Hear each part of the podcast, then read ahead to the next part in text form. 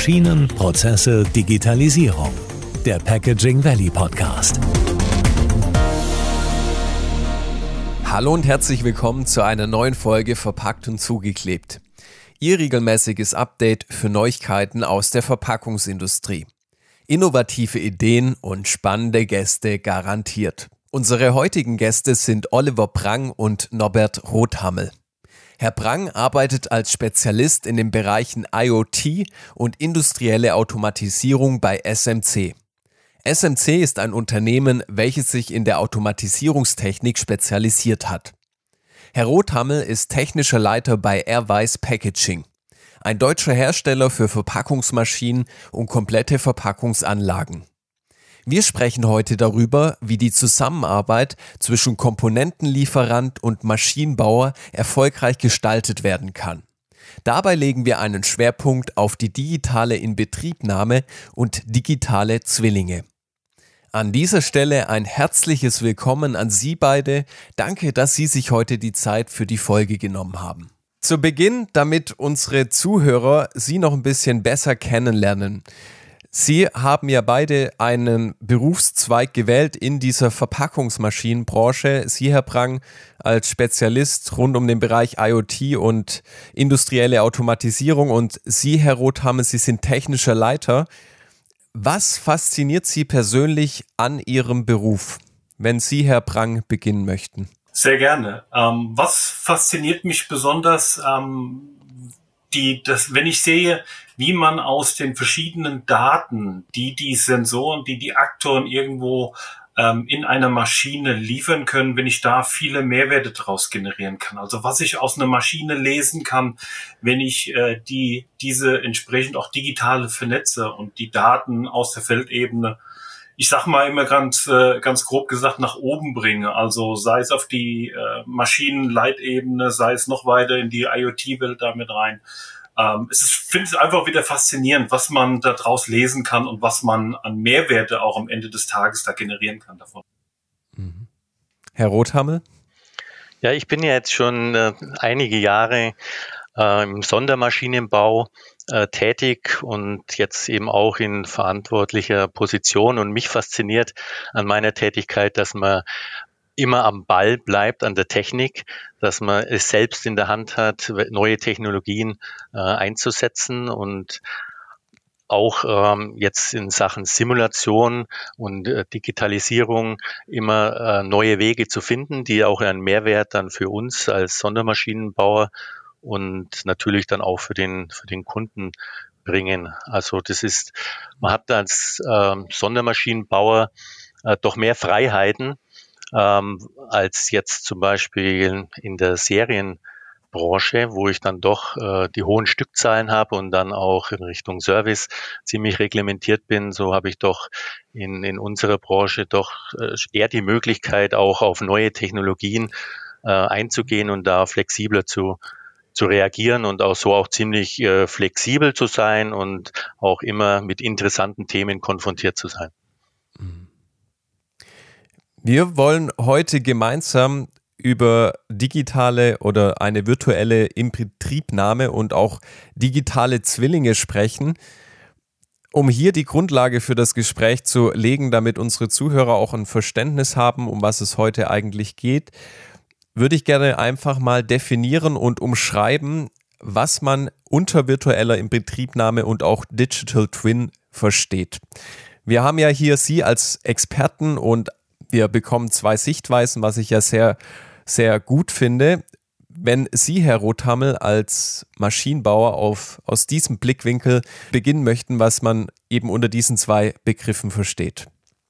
Genau, unser Allgemein versteht man unter dem Digital Twin eben die virtuelle Abbildung eines realen Objekts. Konkret bei uns bedeutet das, dass wir ja eine Anlage am CAD konstruieren und anschließend dann dieses 3D-Modell mittels spezieller Software dann virtualisieren. Und letztendlich hat dann der Programmierer bei uns die Möglichkeit, mit seiner realen ähm, SPS, mit seiner realen Steuerung an das virtuelle ähm, Modell anzukoppeln und die Anlage eben in Betrieb zu nehmen, bevor sie äh, aufgebaut ist am virtuellen Modell. Mhm. Herr Brang, wenn wir Ihre Sicht als Komponentenlieferant dazu nehmen? Ja, da wird's, äh, da wird's kunderbunt, würde ich fast sagen. ähm, ähm, es ist immer interessant, wenn ich mich mit Kollegen oder ähm, auch mit mit Kunden, mit Partnern unterhalte. Was verstehst du unter dem digitalen Zwilling? Ähm, das ist äh, dann immer die Geschichte, wo ich sage, Mensch, ich kann einen digitalen Zwilling als Abbild meiner Komponente, meines Sensors, Aktors, was auch immer, ähm, in verschiedenen Anwendungen einfach nutzen. Und äh, so muss ich halt schauen, welche Daten von der Komponente brauche ich, um eine bestimmte Anwendung, eine Applikation damit ähm, ja zu füllen in dem Sinn. Und eine dieser Applikationen ist halt dann die virtuelle Inbetriebnahme hier äh, in dem Fall. Das heißt, äh, dass ich digitale Daten meines Sensors, meines Aktors irgendwo nehme, für eine Maschine virtuell in Betrieb zu nehmen, für eine Simulation zu machen und das ja im besten Fall natürlich ähm, realitäts getreu irgendwo abzubilden. Und das ist ja auch der Sinn von dem digitalen Zwilling, dass ich möglichst viele Daten habe, um eine Maschine irgendwo virtuell in Betrieb zu nehmen. So wie wenn ich quasi in der Halle vor Ort ähm, auch an dem, am Schweißgestell quasi sitzen würde, real. Mhm. Würden Sie sagen, dass das schon State of the Art ist oder in was für einer Entwicklungsstufe oder Phase befinden wir uns, wenn wir eine virtuelle Inbetriebnahme in Betracht ziehen? Also ich denke, da gibt's äh, jetzt von meiner Sicht her ähm, gesehen, äh, da gibt's ganz verschiedene Stände, nenne ich das jetzt mal, bei den bei den Anwendern. Jetzt äh, der Rothammel äh, ist jetzt einer von den von den Anwendern, die im Prinzip eine virtuelle Inbetriebnahme machen. Ich denke, es gibt ähm, oder was was ich sehe, es gibt halt Firmen, die haben schon sehr sehr viel gemacht. Es gibt Firmen, die haben vielleicht noch gar nichts äh, damit gemacht äh, damit rein. Also man findet im Markt, glaube ich, ähm, alles damit rein. Aber die, die Vorteile, die der Rotham eh schon gesehen hat, die ähm, sieht man eindeutig und äh, das wird auch immer mehr ähm, genutzt und ähm, angewendet dann. Mhm. Das wäre auch so die Frage jetzt an Sie, Herr Rothammel. Was für einen Stellenwert, wenn Sie das jetzt schon anwenden, hat eben diese digitale Inbetriebnahme bei Ihnen bei der Airwise Packaging? Ja, man muss immer sehen, ähm, wo macht es Sinn, die virtuelle Inbetriebnahme einzusetzen? Wenn ich natürlich Serienanlagen mit erprobter Technik äh, habe, dann macht es wenig Sinn, die jetzt noch groß zu virtualisieren. Aber wenn ich immer wieder neue Anlagenteile habe oder vielleicht auch Anlagenteile, die die gar nicht äh, bei uns in der eigenen Fertigung aufgebaut werden, weil sie zu umfangreich sind, sondern erst beim Kunden zum Beispiel installiert werden, dann macht es natürlich Sinn, die vorher äh, schon zu virtualisieren und digital in Betrieb zu nehmen, um einfach äh, Gefahren oder Risiken zu erkennen und schon mit einer, mit einer guten Software anzureisen. Und die virtuelle Inbetriebnahme ist einfach so ein nächster Schritt in Sachen Simulation. Da mhm. simuliert er jetzt schon Roboter, das ist ja gängige Technik oder auch speziell bei uns unsere Pick-Strategien, die simulieren wir auch vorab und die virtuelle äh, Inbetriebnahme äh, äh, ermöglicht uns jetzt, dass wir eben auch komplette Anlagenteile oder auch komplette Anlagen äh, vorher in Betrieb nehmen können. Haben Sie dann ein konkretes Beispiel, was eben durch so eine virtuelle Inbetriebnahme schon verhindert hat werden können? Also wo Fehler schon rechtzeitig erkannt wurden, die dann bei der echten Maschine so direkt nicht mehr vorhanden waren? Also wir beschäftigen uns jetzt seit ungefähr zwei Jahren mit dem Thema virtuelle Inbetriebnahme. Natürlich anfangs erstmal äh, mit der Auswahl von dem geeigneten Softwarepaket. Es gibt ja da verschiedenste Anbieter und dann auch über Bachelorarbeiten sind wir jetzt so weit, dass wir die ersten Projekte umsetzen.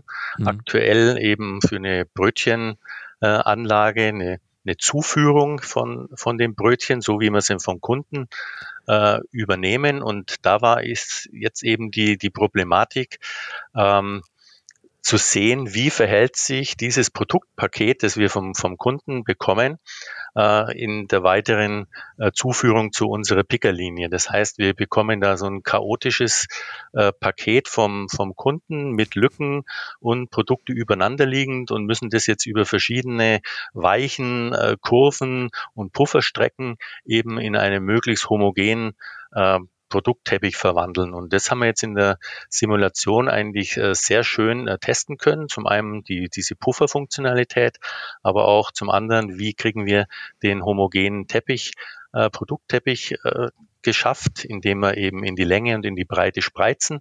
Und das war jetzt in der Simulation sehr gut zu sehen. Ähm, die Anlage wird allerdings erst in naher Zukunft aufgebaut, so dass wir dann mal sehen können, wie gut die, das virtuelle Modell jetzt mhm. mit der Realität übereinstimmt. Mhm. Gibt es dann noch viele Abänderungen? Also wenn ich jetzt mein virtuelles Modell habe und dann die reale Maschine, kann ich dann wirklich eins zu eins jedes Bauteil aus dieser virtuellen Umgebung auch in echt dann zum Einsatz bringen? Oder gibt es auch, sage ich mal, wenn man das Ganze umdreht, dann Probleme, wo man sieht, das hat im virtuellen funktioniert, aber in der Realität funktioniert das nicht mehr? Ja, das denke ich wird, also die virtuelle Inbetriebnahme wird niemals die reale Inbetriebnahme ersetzen können, weil eben viele Umgebungstemper äh, Umgebungsfaktoren äh, nicht berücksichtigt werden können und auch aktuell äh, die Systeme zum Beispiel keine Verformungen äh, von Produkten äh, simulieren können. Wenn, wenn wir jetzt zum Beispiel mal von, von äh, Kartoneintaktung äh, sprechen, ähm, Karton ist eben, gibt halt nach, wenn ich den irgendwo klemme oder über Seitenbänder führe und, und im im virtuellen Modell ist halt ein Karton ein, ein CAD-Objekt, das bleibt steif. Und dann kann natürlich das Verhalten in, in der Simulation äh, schon abweichen von der, von der Realität. Aber ich denke, je mehr Erfahrung man da hat und je mehr Beispiele, dass man sieht, okay, die, das virtuelle Modell ist doch sehr nahe an der Realität, dann, dann hat man auch, dann kann man das in, auch im Vornherein schon besser abschätzen. Hm.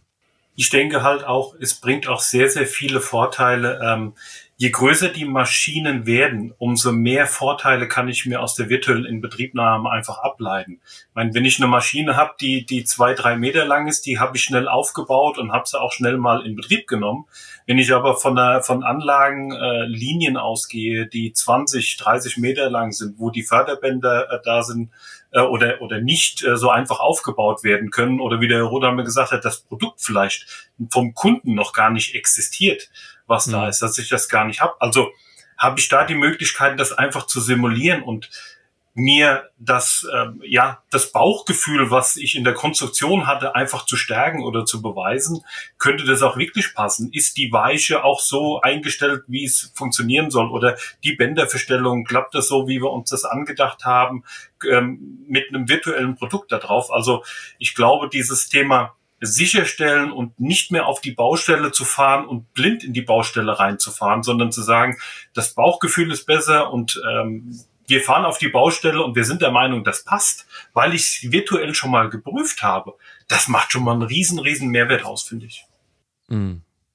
Also das würden Sie als einen großen Vorteil von so einer virtuellen Inbetriebnahme betiteln, dass ich einfach weiß, bevor ich irgendwie auf eine Baustelle fahre, dass ich schon eine gewisse Sicherheit mitbringe. Absolut. Also ich ja. denke, es gibt ja, es gibt ja auch da wieder verschiedene Aspekte. Das eine ist, das Mechanische zu betrachten. Also kann meine Mechanik, die ich ähm, angedacht habe in der Konstruktion, kann die das machen? Kann die das Produkt befördern äh, von A nach B? Oder wie, wie ich eben gesagt habe, funktionieren die Weichen? Das zweite, was ich hier auch mitmachen kann bei einer virtuellen Inbetriebnahme und was ja auch eins der ja, Hauptmerkmale ist, das Steuerungsprogramm zu testen. Ähm, irgendeiner setzt sich hin und muss das Programm für die Maschine schreiben. Dass das nicht fehlerfrei ist, ist klar. Wir sind alles Menschen, äh, da kann immer was passieren. Und auch hier kann ich schon sehr viel testen und kann somit quasi die Inbetriebnahmezeit vor Ort einfach äh, verkürzen. Sei das jetzt in der Maschinenhalle oder sei es beim Kunden was ja dann, äh, wenn ich extern ein, zwei Tage weniger in Betriebnahmezeit brauche, heißt das ja auch für mich als Maschinenbauer, ähm, meine Leute sind kürzer vor Ort. Das, was, was die Kosteneinsparnis einfach ist. Und mhm. auf der anderen Seite ähm, schaffe ich vielleicht auch die Produktion schneller hochzufahren. Also ähm, eine Win-Win-Situation für mich als Maschinenbauer, weil meine Leute weniger vor Ort sind, aber auch für den Anwender der Maschine, der einfach ein, zwei Tage vielleicht früher die Produktion hochfahren und testen kann. Genau, also das kann ich absolut unterstreichen und ich denke, das ist auch ein Grund, dass, die in der Automobilindustrie äh, ein Zulieferer gar nicht mehr ohne wird vorherige virtuelle Inbetriebnahme liefern darf. Also das ist schon Voraussetzung, um eben diese Installation vor Ort, die Zeit zu minimieren und eben so ein, so ein Linienstillstand zu vermeiden, wenn es um Einfügen von, von neuen Anlagenkomponenten zum Beispiel geht, dann muss es natürlich unheimlich schnell vonstatten gehen. Mhm. Herr Brang, wenn wir jetzt nochmal so aus Sicht des Komponentenlieferanten schauen, wenn wir diesen Prozess der digitalen Inbetriebnahme sehen, an welchen Punkten unterstützen Sie ganz konkret den Maschinenbauer? Für den Maschinenbauer ist es natürlich wichtig, wenn er was virtuell in Betrieb nehmen möchte, dass das auch, wie ich eben gesagt habe, so nah wie möglich an der Realität ist.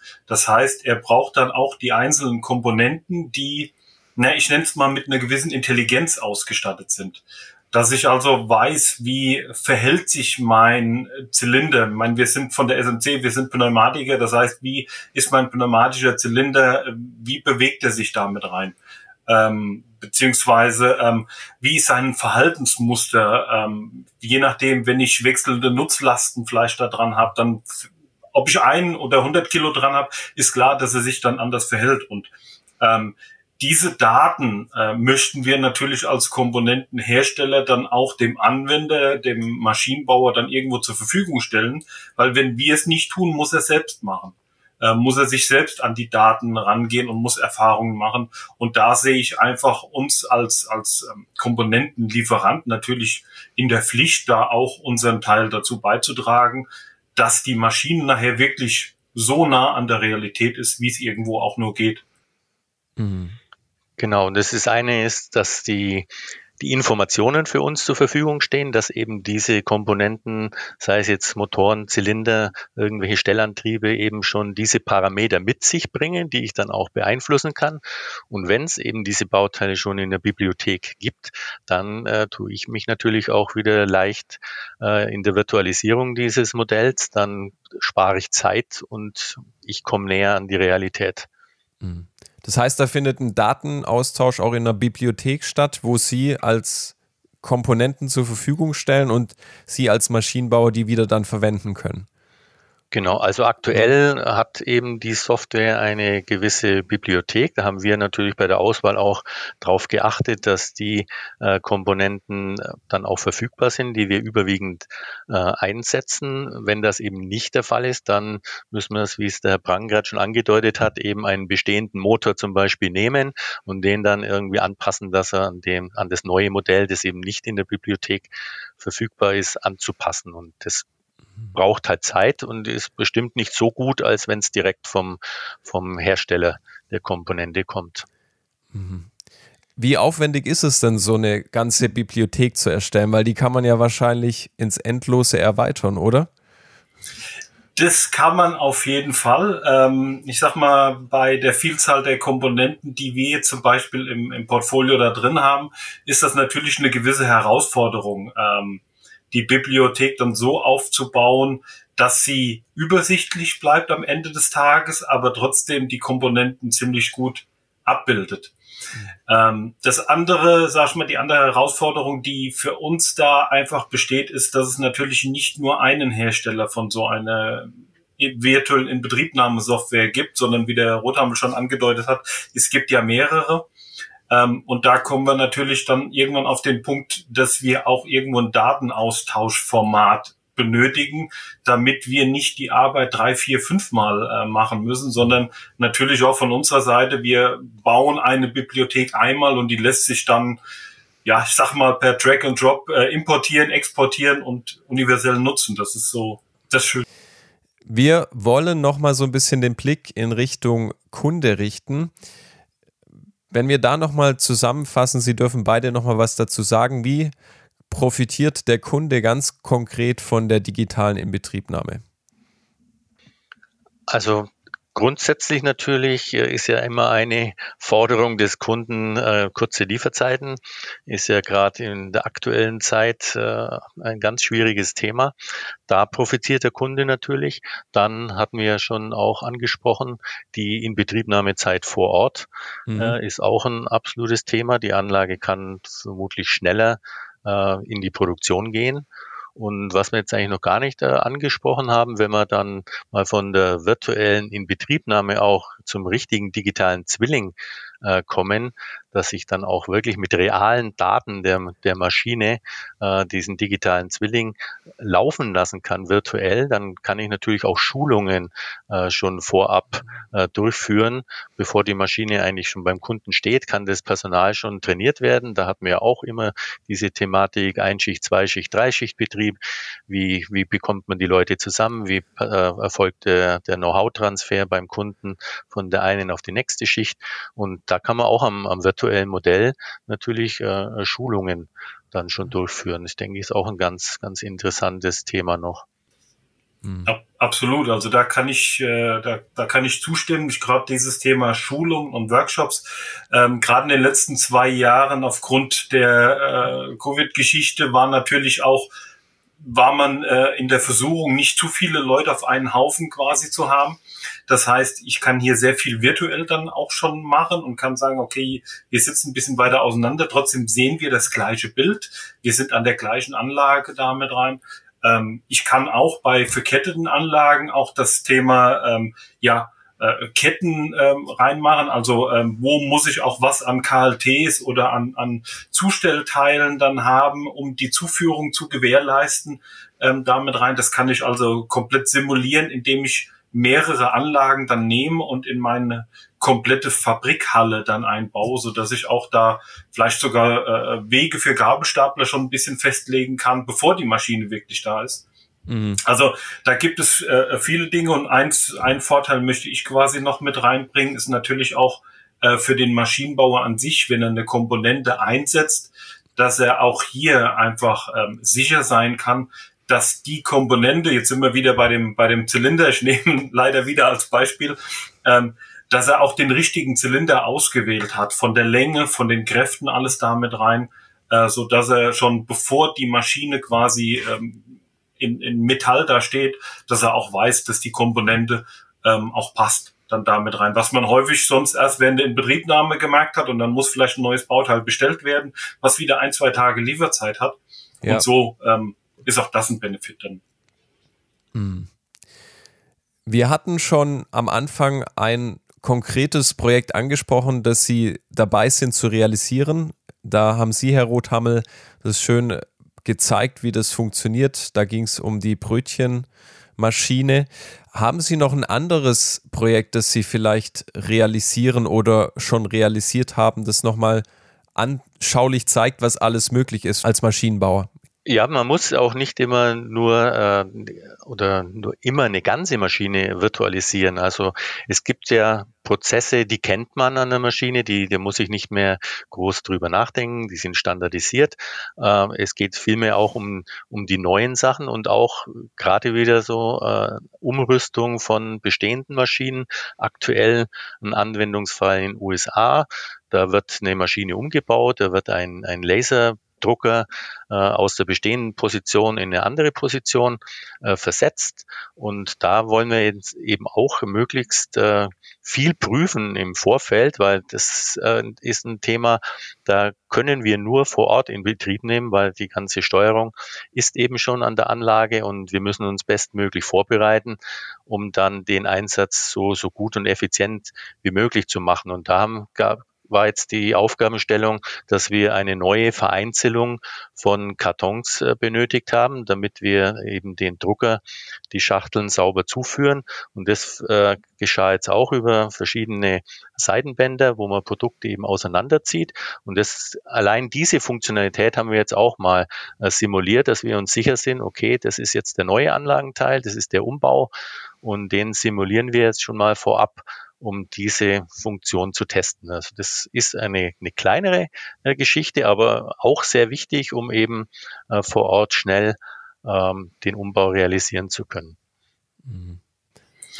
Ähm, ich habe noch ein äh, Beispiel, was, äh, was wir auch gemacht haben. Da ging es wirklich um dieses Thema, ähm, wie sich meine Komponente bei dynamischen äh, Lasten quasi verhält. Also wie ich vorhin schon mal angedeutet habe, ob ich ein Kilo oder 100 Kilo dran habe, dass das ja einen Unterschied macht, ähm, weil dann die ja, der Zylinder oder der elektrische Antrieb ähm, schneller oder langsamer entsprechend fährt. Und ähm, da kann ich natürlich gerade, was das Thema Taktzeitermittlung auch angeht, ähm, ist ja oftmals wichtig, ähm, wie läuft meine Maschine im kompletten, kann ich die Taktzeit erreichen, die ich meinem Endkunden auch versprochen habe. Und auch da hilft mir die virtuelle Inbetriebnahme dann, ähm, um das einfach rauszukriegen Vorausgesetzt natürlich, ich bin auch im Detail so weit, dass die einzelnen Komponenten da drin diese Intelligenz, wie ich eben schon mal gesagt habe, so auch mitbringen, dass ich ähm, das Ganze dann aufbauen kann und kann zum Beispiel auch eine Taktzeitermittlung von der Maschine dann machen. Mhm. Zum Schluss würde ich gerne noch eine Frage stellen, die auch einfach so ein bisschen stellvertretend sein soll für andere Maschinenbauer, die sich vielleicht überlegen, mit zum Lieferanten wie SMC zusammenzuarbeiten. Was für einen Stellenwert, Herr Rothammel, hat die Zusammenarbeit mit einem Lieferanten wie SMC? Ja, für mich ist natürlich wichtig, dass, dass man da auch aufeinander zugeht und ähm, sich abstimmt. Und gerade wenn man so eine neue Technologien einsetzt, wo beide äh, vermeintlich ja profitieren, dass, dass man da im guten Dialog ist und sagt, gerade ja speziell jetzt mit Schnittstellen hat man diskutiert oder eben die, diese Bibliothek, dass, dass man da eben auch den Eindruck hat, der, der Lieferant kommt auf einen zu und nimmt die, die Ansprüche oder die, die Wünsche des Maschinenbauers äh, entgegen und man sieht, man, man geht da gemeinsam äh, das Thema an und, und arbeitet dann äh, an, zieht da an einem Strang. Das ist für mhm. mich da, denke ich, schon wichtig. Ja, Herr Brang, die Frage kann man jetzt nicht ganz äh, Ihnen stellen, das wäre ein bisschen komisch. Aber trotzdem, was kann vielleicht auch ein Maschinenbauer tun, dass er dem Lieferanten oder den Komponentenlieferanten insbesondere die Arbeit einfacher macht? Also ich finde gerade dieses partnerschaftliche Miteinander, ähm, das ist wirklich wichtig, aufeinander zugehen, ähm, dass wir gemeinsam nach einer Lösung einfach suchen, weil ähm, wir können die Komponente nur so mit Informationen ausstatten, wie wir wissen, was überhaupt benötigt wird am Ende des Tages. Weil wir selbst sind kein Maschinenbauer. Wir bauen die Komponenten, aber wir bauen keine komplette Maschine. Also wollen wir uns natürlich mit den Experten hier auch äh, zusammensetzen und dann ist es einfach ein schönes Miteinander, um zu sagen, hey, was braucht ihr dann? wie können wir das aufbereiten und wie können wir es auch für die Anwendung am einfachsten gestalten, weil darum geht es. geht um Zeit, Zeitsparen dann damit rein, weil Eins darf man natürlich nicht ähm, weglassen. Äh, die virtuelle Inbetriebnahme fällt natürlich nicht einfach nur nebenher ab, sondern es ist auch eine gewisse Zeitaufwand, die man da hat. Man braucht auch, ähm, ich sag mal, Experten, die sich vielleicht ein bisschen damit auskennen. Und ähm, trotzdem will ich vielleicht mit ein, zwei Experten ähm, auch schon auskommen. Also das Thema Ressourcen, wie viele Ressourcen brauche ich dafür, ist da wichtig. Und da können wir unseren Teil einfach mitliefern. Wenn wir wissen, was wir liefern sollen, in Anführungszeichen, dann machen wir das gerne und da äh, sind wir schön äh, partnerschaftlich mit dabei. Hm. Klasse. Dann bedanke ich mich ganz herzlich an dieser Stelle bei Ihnen, Herr Rothammel, und Ihnen, Herr Brang, für die Zeit, die Sie sich heute genommen haben und den Einblick, den Sie uns gegeben haben in Ihre Arbeit. Und ich denke, der ein oder andere Maschinenbauer kann hier sicher was lernen, wie man eine Zusammenarbeit zwischen Komponentenlieferant und Maschinenbauer eben erfolgreich gestalten kann, sodass auch für beide äh, das eine gewinnbringende Sache ist. Ich wünsche Ihnen alles Gute für die Zukunft und vielen Dank. Danke, sehr gerne. Sehr gerne. Wenn Ihnen diese Folge gefallen hat, dann abonnieren Sie den Podcast, lassen Sie uns eine positive Bewertung da und erzählen Sie Ihren Kollegen davon. Bis zum nächsten Mal.